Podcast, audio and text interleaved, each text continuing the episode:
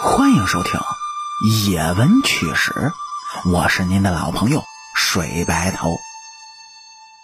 今天这期故事呢，咱们来讲一下这曹操，他为什么总喜欢抢别人的夫人呢？说是曹操在我们现代人的印象里，总扮演着坏蛋和枭雄的角色。确实，曹操在历史上就是半个英雄。更多的呢，还是他那种宁可我负天下人，休叫天下人负我的心态。自此呢，也可以看出曹操的霸王之气和自私之气有多盛。那么现在又有人说道，说曹操啊最喜欢抢他人的老婆。那么这究竟又是为什么呢？其中啊还有一次说是损失极为的惨重。这其实呢就是历史上的文人墨客对曹操的评价。他们认为呢曹操是一个有时候会以下半身思考的动物。毕竟。英雄难过美人关，最难过的就是那些王侯将相身边的美人关。曹操总共有多少女人呢？哎，这具体的数据不可考证。不过呢，给他生过儿子的夫人倒是有确切的数据，一共是十三人。再加上没给曹操生过儿子，但是有妻妾名分的原配丁夫人王昭仪、张绣的婶婶。那就有十六人。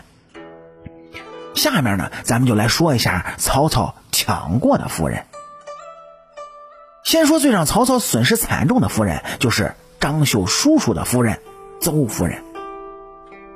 这个可是国色天香的。曹操出征，张绣胜利之后，就打上了张绣婶婶的主意。所以张绣后来知道，马上就开始有了异心。后来曹操幕僚商量之后呢，决定要除掉张绣，将他的婶婶弄到曹操自己的怀抱里面。这也是张绣开始起事的一个原因。后来张绣一不做二不休，开打。这次大战叫做宛城之战。此次战役里呢，死了猛将典韦，同时死了曹操的长子曹昂，而曹操的侄子呢，也死在了乱战之中。这次还让丧子的丁夫人离开了自己，给曹操写了离婚的休书。这次损失可够大，只因为一个寡妇。后人总会想到曹操，你的口味真的独特，为了一个寡妇就把三军给搅乱了。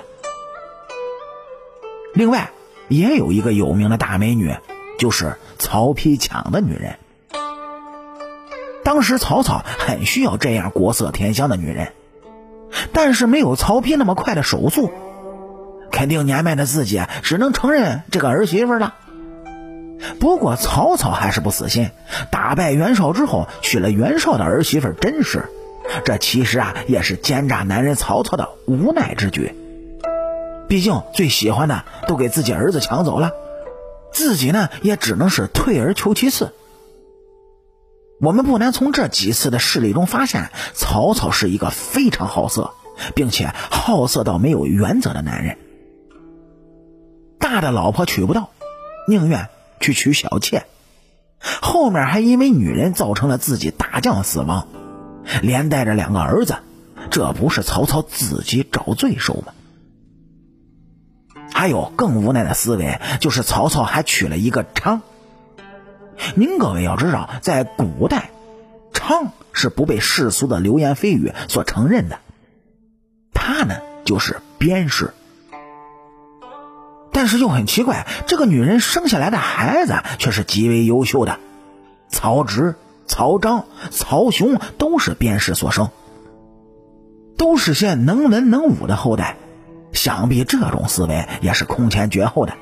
曹操真没有做错。从利益上来看呢，曹操是不会随随便便的，因为曹操想找的女人，要么是寡妇，要么就是败军之将的女眷。每一次的行动呢，都是去争夺更多的财富，因为娶了这种被现实分割的家庭女人，意味着就能得到原配的家族财富以及很好的社会资源。所以，曹操的色也不失是一个明智之举，有些头脑也是值得当时的人学习的。因为啊，流言蜚语它不重要，利益才是最重要的。好啦，感谢您各位在收听故事的同时呢，能够帮主播点赞、评论、转发和订阅，特别是订阅，伸出您各位富贵发财的小手，右上角订阅的小按钮点一下。